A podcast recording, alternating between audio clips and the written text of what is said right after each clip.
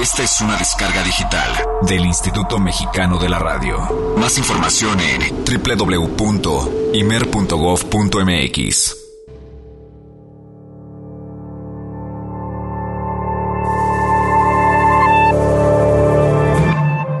El nombre que llevamos no solo designa quiénes somos, también nos introduce ante los demás, nos singulariza, en otras palabras, carga con toda nuestra historia. Y es casi seguro que en más de una ocasión hemos buscado sin parar, a veces con éxito, otras no tanto, el significado de nuestro nombre. Que si Juanita, Pedro, Ricardo, Olivia, Eric, uff, y bueno, la extensa lista nunca terminaría. Pero, ¿qué pasa cuando ese misterioso significado se basa en el nombre jazz? Como sabemos, existe más de una teoría sobre dicho término, entre ellas la del músico Dizzy Gillespie, quien habla de una raíz africana en la palabra hasi, que significa vivir aceleradamente. Aparentemente, antes de 1900, el concepto de jazz tenía una fuerte carga erótica, ya que dentro del argot popular se refería a realizar el acto sexual, punto que probablemente derivó en el trinomio sexo, alcohol y jazz, que se relacionaba directamente con el género, dada la importancia de los burdeles y clubes para el surgimiento y desarrollo del estilo. Otra de las hipótesis que podría resultar inverosímil, pero al mismo tiempo de las más cautivadoras, es la del perfume de jazmín, haciendo mayor énfasis en Storyville, una de las ciudades de Nueva Orleans donde los placeres ilícitos emergían con los primeros rayos de la luna. En este mismo sitio, las trabajadoras de los burdeles se caracterizaban por usar una fragancia de jazmín para atraer a sus clientes, empezando a ser conocidas como Jazz Bells. Obviamente el cliente que abandonaba el lugar quedaba impregnado de dicho aroma, refiriéndose a él como que estaba jazzés, es decir, que tenía un olor sexy. Incluso los dueños de los prostíbulos anunciaban en grandes carteles a sus músicos como Jazz Music, Jazz con S, para llamar la atención de los transeúntes hasta que terminó siendo jazz con Z, como ahora lo conocemos, pero siempre haciendo alarde de que la música que se tocaba en esos lugares estaba impregnada de la inquietante fragancia.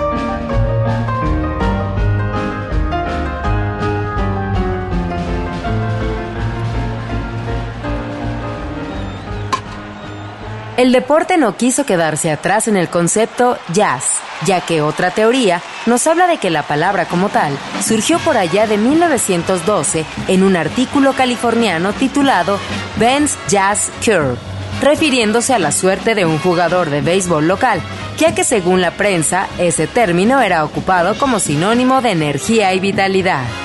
Tal vez no contamos ni contaremos con pruebas concluyentes sobre este tema, pero mientras el jazz nos mantenga jugando no solo con sus notas, sino además con su significado, tales versiones son al menos dignas de ser contadas.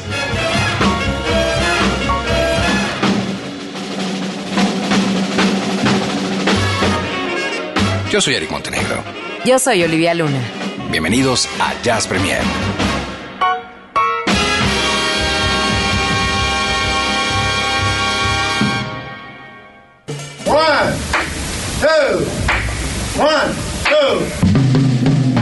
El jazz es una familia de lenguajes. Nuestra misión es traducirlos. Horizonte 107.9 FM presenta Jazz Premier. El horizonte a la vanguardia. Conducen Eric Montenegro y Olivia Luna. Para saber qué pasa en el mundo del jazz, Jazz Premier. El convite Fonda y Café donde se toca el jazz de México presenta Jazz Premier.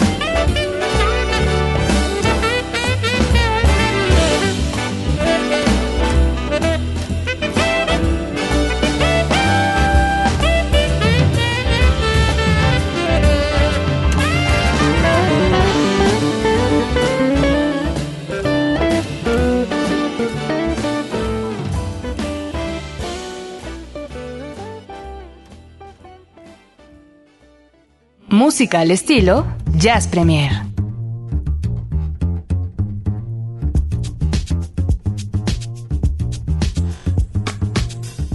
Hey, muy buenas noches, bienvenidos a este Jazz Premier completamente en vivo, las 8 de la noche con 16 minutos. Les saludamos a través de esta frecuencia, el 107.9 FM. Mi nombre es Eric Montenegro y me da mucho gusto recibirle en esta casa, en conjunto, por supuesto, con la otra mitad de este Jazz Premier, Olivia Luna. ¿Cómo estás? La otra mitad, me gusta mucho eso. Eres, la, estás, la otra mitad? ¿Cómo estás, otra mitad?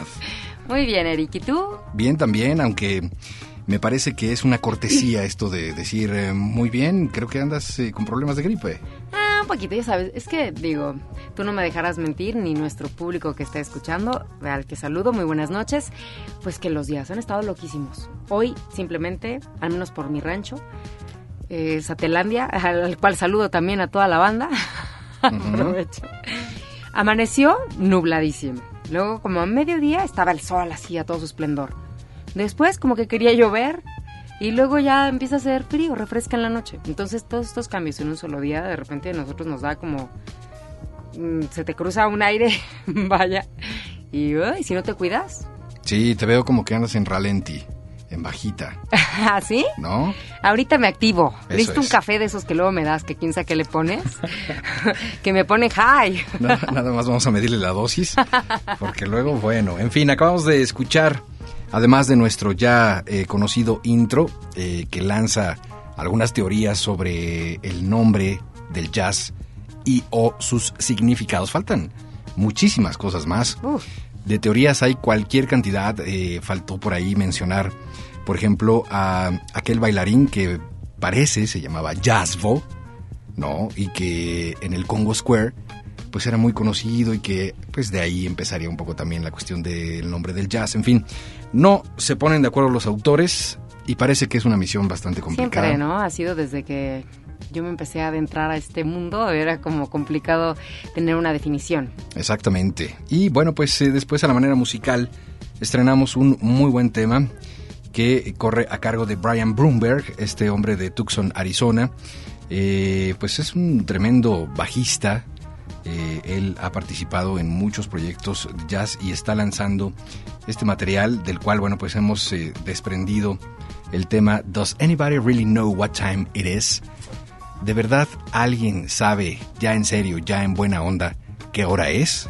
Pues es la hora de Jazz Premier. Eso es un poco lo que... seguro. Exacto, es un poco lo que él está eh, diciendo en este tema. El álbum se llama Compared to That, comparado a aquello. Es Brian Broomberg y estamos estrenando en Jazz Premier como suele suceder de manera afortunada. Álvaro Sánchez está en la producción, los controles, en la línea telefónica. Eh, Ceci esta noche no podrá estar con nosotros, pero le mandamos un beso a ah. Ceci González y un abrazo grande a Juan Carlos Reyes que eh, andaba también medio enfermón, así es que va una dosis de té de valeriana para ustedes dos. Y ¿Eso sirve de verdad? ¿Ya en serio? Los tés, claro. ¿Té de valeriana? no, no, no, es como para, para dormir tranquilito. ¿Pero el té de valeriana? Sí, es para relajarte y dormir tranquilo. ¿Como para no despertar tan fácil? Exactamente. Ya, me hace falta de vez en cuando, ¿eh? ¿Estando enferma o no estando enferma? Es peligroso tomarte un té en jueves en la noche porque igual ya amaneces en sábado pensando, ya, ya me voy a trabajar en, este rico viernesito. Yo pensé, ¿por qué no llegas a Jazz Premier?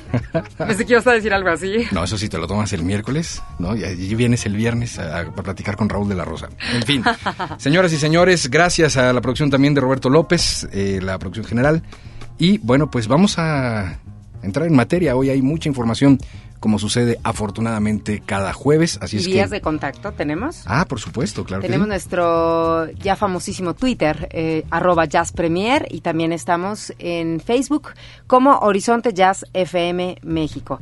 560-10802 es la línea telefónica para que hablen y saluden al buen Alvarito que está de aquel lado, que no tiene otra cosa que hacer, ¿verdad? El día de hoy, nada más que producir este programa al aire, ¿verdad? no más, ¿no? Nada más. Muy bien. Pero pues bueno, pónganse en contacto con nosotros. Vamos a cerrar los ojos, nos tomamos de la mano y recibimos el jazz nuestro de cada día. Jazz Premier lo pone a la vanguardia.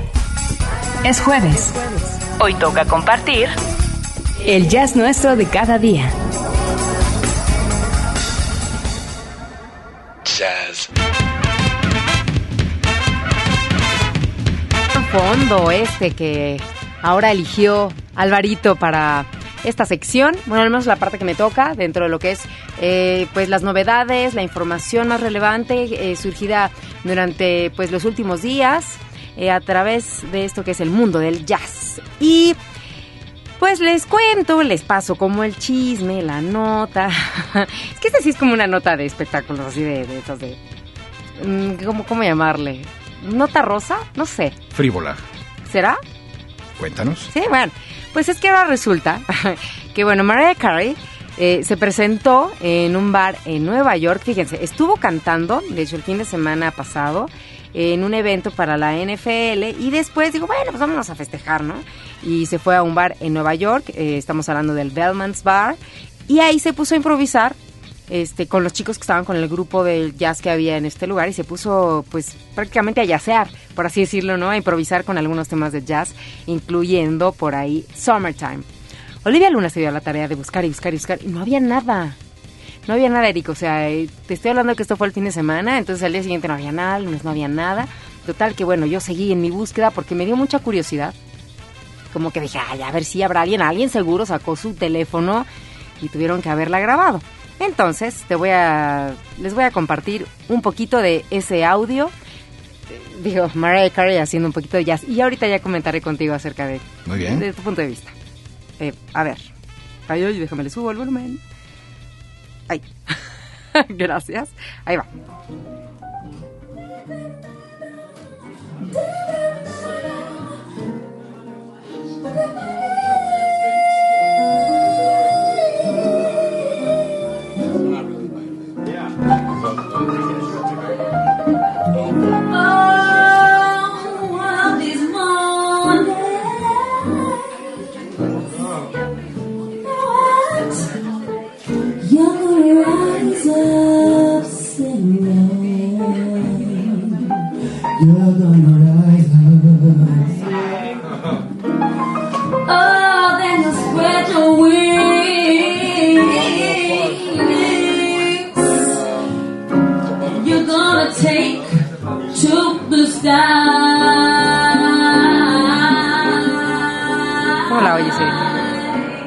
Bien, bueno, Mariah, para empezar, canta como los mismísimos ángeles. Eso, ¿Verdad? Eso que que ni qué. Desde que comenzó su carrera, yo creo que fue una de las, eh, de las cosas que eh, evidentemente todos los productores voltearon a ver de inmediato. Una voz privilegiada, unos tonos increíbles. Eh, y me parece que incluso se ha tardado en, en- en lanzar algún proyecto 100% jazz. Tiene la voz para hacerlo. Fíjate que, de hecho, yo estuve averiguando acerca de eso mismo. Y dije, bueno, es cierto, si esta mujer tiene una gran voz, porque no ha hecho nada al respecto? Y, y déjame comentarte que encontré que en, eh, pues ya había eh, hecho alguna cosita previa. Estamos hablando del año de 1991, o sea, digo, ¿qué? ¿20 años atrás? Ujú. 20 años atrás del disco Emotions. ¿Te acuerdas de aquella de ese fue un super hit, ¿no? La canción de Emotions. Totalmente. Y bueno, el disco también, bueno, dentro de este disco hay un tema llamado The Wind, que es totalmente jazzístico. Así que bueno, pues eh, llama la atención, llama la atención y quién sabe, después ya salió en todos lados de que Mariah había eh, cantado este un poco de jazz o improvisado un poco de jazz. Y el audio este te puse nada más un fragmentito porque no es muy bueno del todo y, y te puse como lo rescatable. Pero, Mm. pero pues bueno. ¿Vamos a escuchar que- otro poquito o no? A ver. ¿O está complicado? Pues lo complicado es la red, que no jala aquí. A ver, Ese fue un reclamo velado de Olivia Luna. a ver, ¿Viste, viste? ¿ya?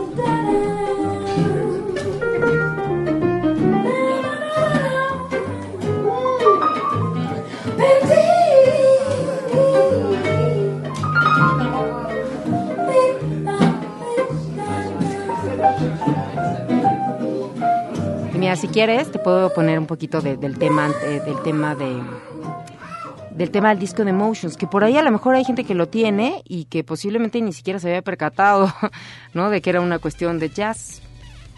Mira, ese es el de The Wind.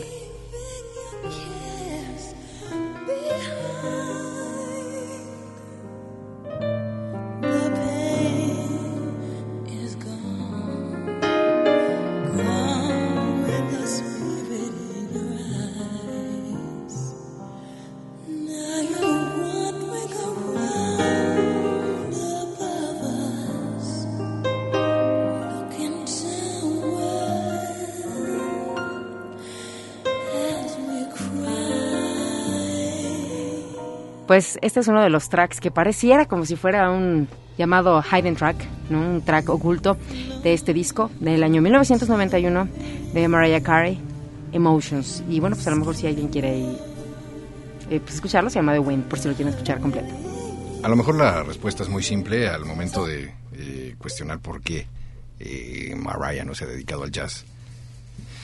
Pues es que, ¿no? Frente al dineral que ha hecho Uh, haciendo balada pop estas y alturas- romántica, pues igual y no es... Bueno, pero ok, agarras y dices, bueno, ya gané mucho con esto, pero si por otro lado me gusta también esta cuestión del jazz y lo puedo hacer y tengo la- el instrumento, en este caso la voz, digo, lo haces con la mano en la cintura tal vez, ¿no?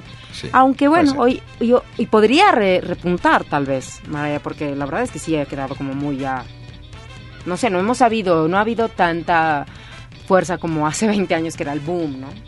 No se pierdan, este video lo pueden encontrar en YouTube eh, y además viene por ahí se los pasamos porque en las notas. Ah, pues ahorita lo linkeamos. Eh, aparece una foto de Mariah con los músicos de este bar donde se subió a cantar. Tienen que ver la cara de los caballeros. Qué cosa. Esta, estaban verdaderamente en el cielo, porque. Mariah, Mariah, uh, uh, uh, se conserva ¿Tú qué harías? muy bien. No te puedo decir en este programa porque es un horario, un horario todavía familiar, pero Ay, ay, Eric. sí, aparte de del ridículo. plano, ¿Qué harías aparte del ridículo? de plano. en fin, vamos a lo que sigue en este Jazz Nuestro Cada Día.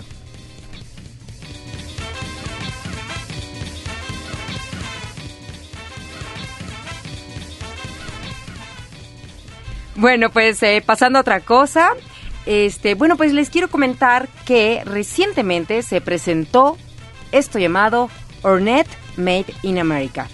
Es un documental del año de 1986, pero ahora está restaurado y recién se acaba de presentar este mes de agosto.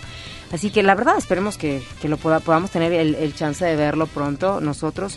Y les voy a contar un poquito la historia. Este es una- una- un documental que habla eh, de la vida de este músico de jazz, sobre todo saxofonista, Ornette Coleman. Se hizo eh, o lo dirigió Shirley Clark. Y, bueno, pues como les decía, bueno, ha sido restaurada y se, eh, se estrenó en el lanzamiento del Millstone Shirley Project, porque como bueno, se sabe, este Shirley Clark falleció en el año de 1997 y es curioso porque esta película se, se estrenó en el año de 1986. De acuerdo a la información, bueno, Coleman y Shirley se reunieron en Fort Worth a principios de la década de los 80 y el productor Kathleen Hoffman, él pues prácticamente quería abrir Caravan of Dreams, que era un centro cultural, y de ahí invitó al hijo de Coleman para pues escribir una pieza de jazz para que tocara en su banda. Y de ahí prácticamente hicieron como como el contacto. Y Hoffman, que es el productor, se enteró de que Clark estaba empezando a hacer una película sobre Ornette en el año de 1960, pero imagínense, para 1980 pues todavía no, no se había concretado nada, así que prácticamente digo, bueno, pues yo le entro y total, da como resultado Ornette Made in America. Es un documental que tendríamos que ver y más si ahorita ya está restaurado. Utiliza pues lo que es la sinfonía del Skies of America de Ornette Coleman, que es uno de los temas, bueno, pues más eh, importantes dentro de la carrera de este músico. Así que ya les estaremos informando para cuando haya alguna fecha de salida o si lo podemos conseguir en Amazon. Apenas se presentó en el mes de agosto, así que pues le estaremos dando seguimiento a este a esta a este documental. Muy bien. ¿Te parece? Vamos a la música. Pues vamos a la música regresando de corte, ¿te parece? O... Sí, sí, sí. Sí, sí. Regresando de corte, esto que vamos a escuchar se llamará Chronology, que es Ornette Coleman, y lo van a escuchar aquí en Jazz Premier. Jazz Premier hace una pausa. Estamos de vuelta en unos segundos. Mucha más información, mucho más Jazz Premier. Continuamos.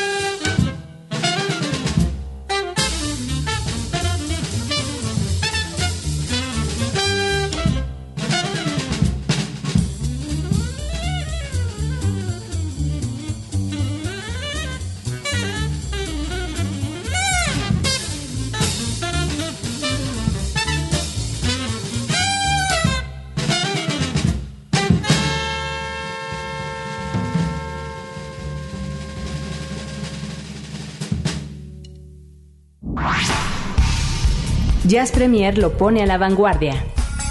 Es jueves. Hoy toca compartir el jazz nuestro de cada día. Jazz. Hay más información en este Jazz Premier y bueno, pues eh, quiero platicarles sobre un tema que no deja de ser controversial, que no deja de estar en el ojo del huracán y es precisamente Mitch Winehouse, que por cierto aquí en el Jazz Premier 1 o 2, no recuerdo, presentamos de hecho su, material jazzístico al estilo crooner.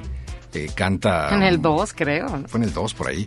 Canta muy eh, Sinatra, Mitch Winehouse, que por supuesto si le suena el apellido es porque es el padre de Amy Winehouse. Bueno, pues eh, de nuevo viene a ocupar los titulares porque, como saben, pues estuvo haciendo un compendio de historias, un libro eh, que explica un poco o que trata de poner claridad en lo que fue la vida de su hija y su relación precisamente como padre de Amy Winehouse. Eh, es eh, una cruzada personal, así podríamos llamarle. Este libro se llama Amy, My Daughter. Es un libro que eh, pues está apenas apareciendo en varios puntos de este planeta. Las ganancias de la venta de este libro están destinadas a la fundación constituida el 28 de septiembre de 2011, eh, la fecha en que Amy hubiera celebrado su cumpleaños número 28, con el objetivo de ayudar a niños y adolescentes. Dice Mitch Winehouse, es que a Amy le encantaban los bebés. Es una explicación que tiene como parte de la creación de esta fundación. ¿Por qué decide contar la historia de su hija? Pues eh, dice, decían que se había suicidado, que murió por las drogas y quise dejar las cosas claras. Dice, la prensa nunca reconoció que Amy se había desintoxicado durante casi tres años. Incluso ahora, cuando ha pasado tiempo y se sabe lo que pasó, viene algún periodista diciendo que era una drogadicta y no es verdad. Ojo, porque bueno, esto pone como... ¿Cómo que no es verdad?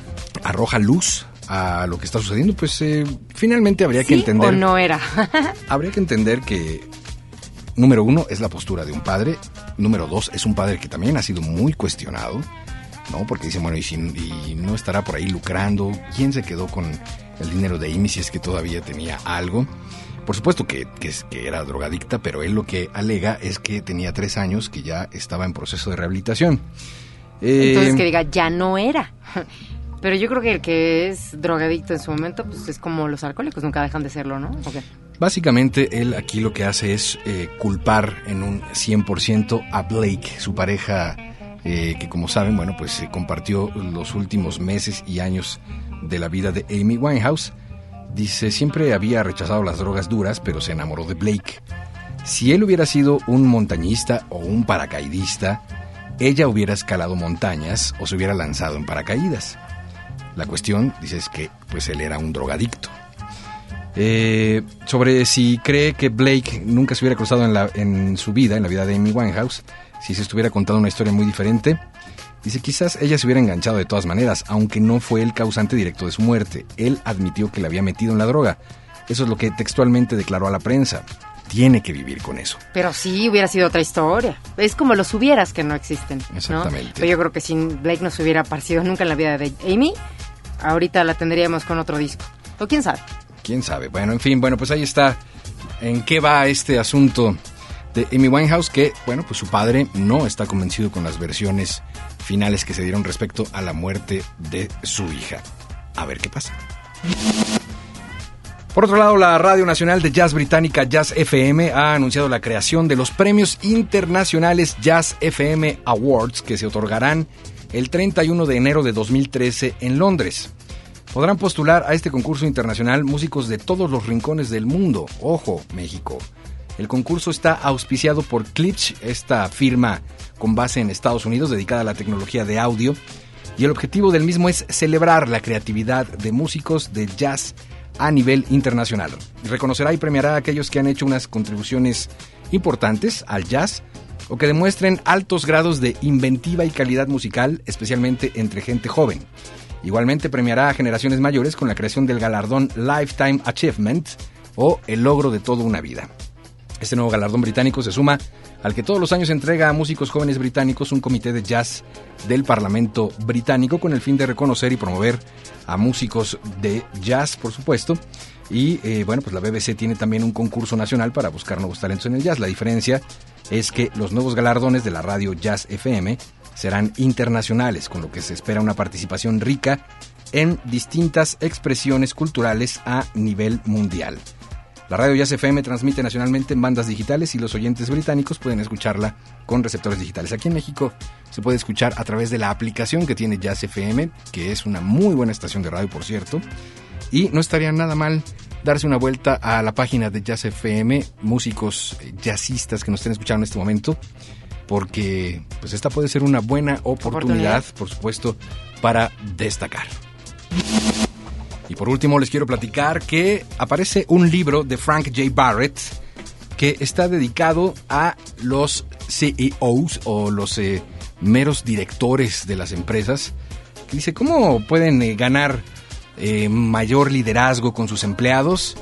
No es un libro de, ya sabe usted, este optimismo y de que echarle ganas y todo para adelante, sino es un libro que pone al jazz como un ejemplo para manejarse como líder de un proyecto o como jefe de el personal.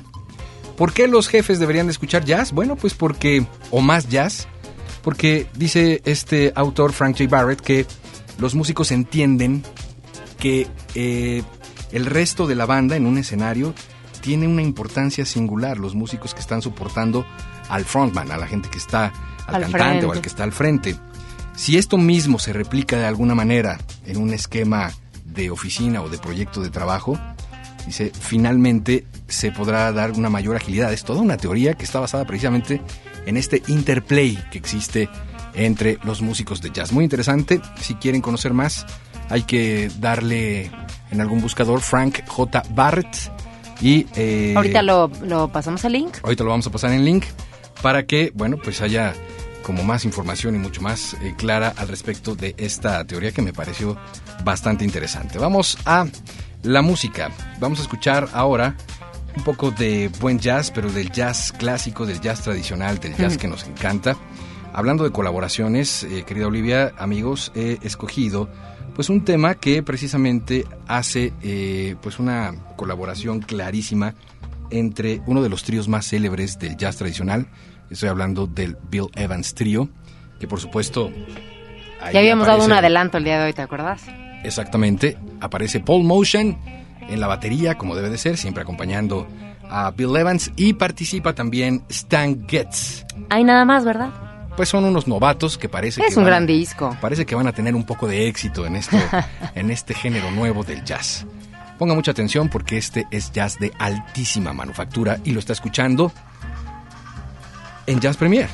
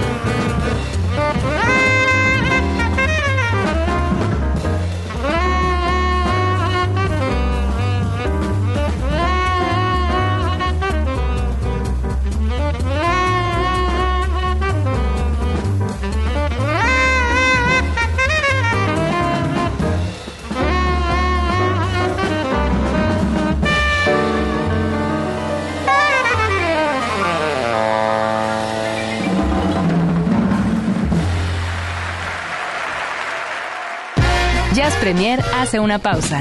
Estamos de vuelta en unos segundos.